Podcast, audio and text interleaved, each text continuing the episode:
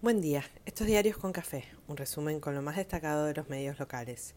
Hoy es lunes 18 de julio y los diarios de esta mañana se distribuyen la atención entre la economía que arrastra las mismas inquietudes de los últimos tiempos y un poco más de presión.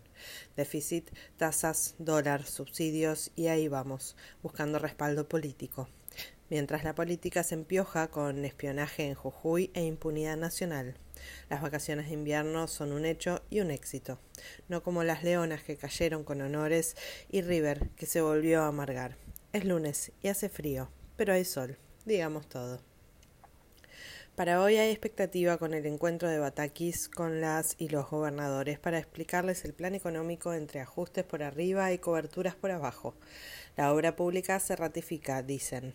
Los diarios especializados calculan el déficit de las cuentas, la soja retenida y los subsidios al transporte. No se termina de resolver la segmentación de las tarifas energéticas y los recursos para el transporte se cuelan en la agenda. Total, viene todo tan tranqui.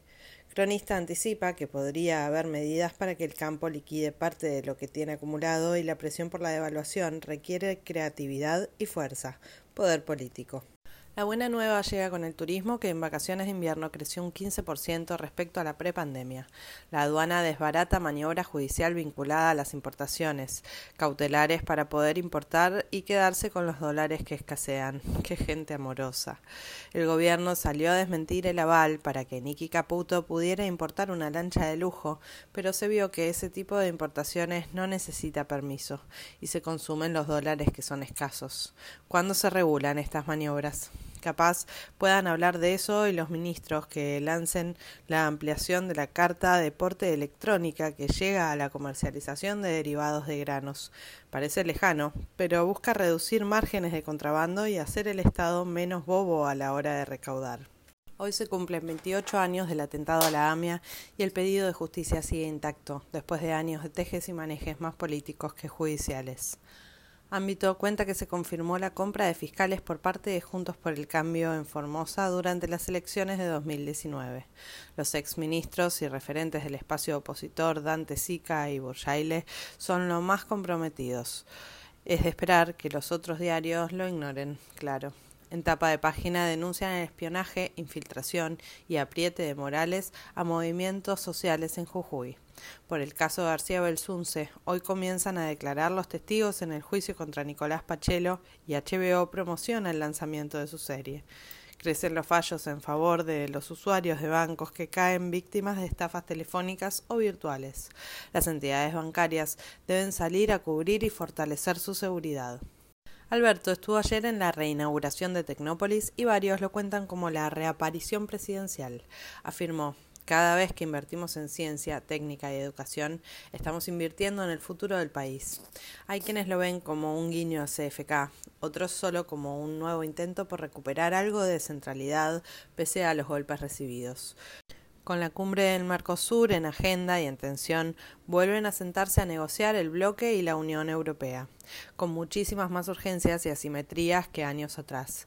El gobierno se entusiasma con lo que pueda conseguir en la cumbre con Biden la semana próxima y con Batakis justo el día que se recuerda la muerte de Evita, 26 de julio.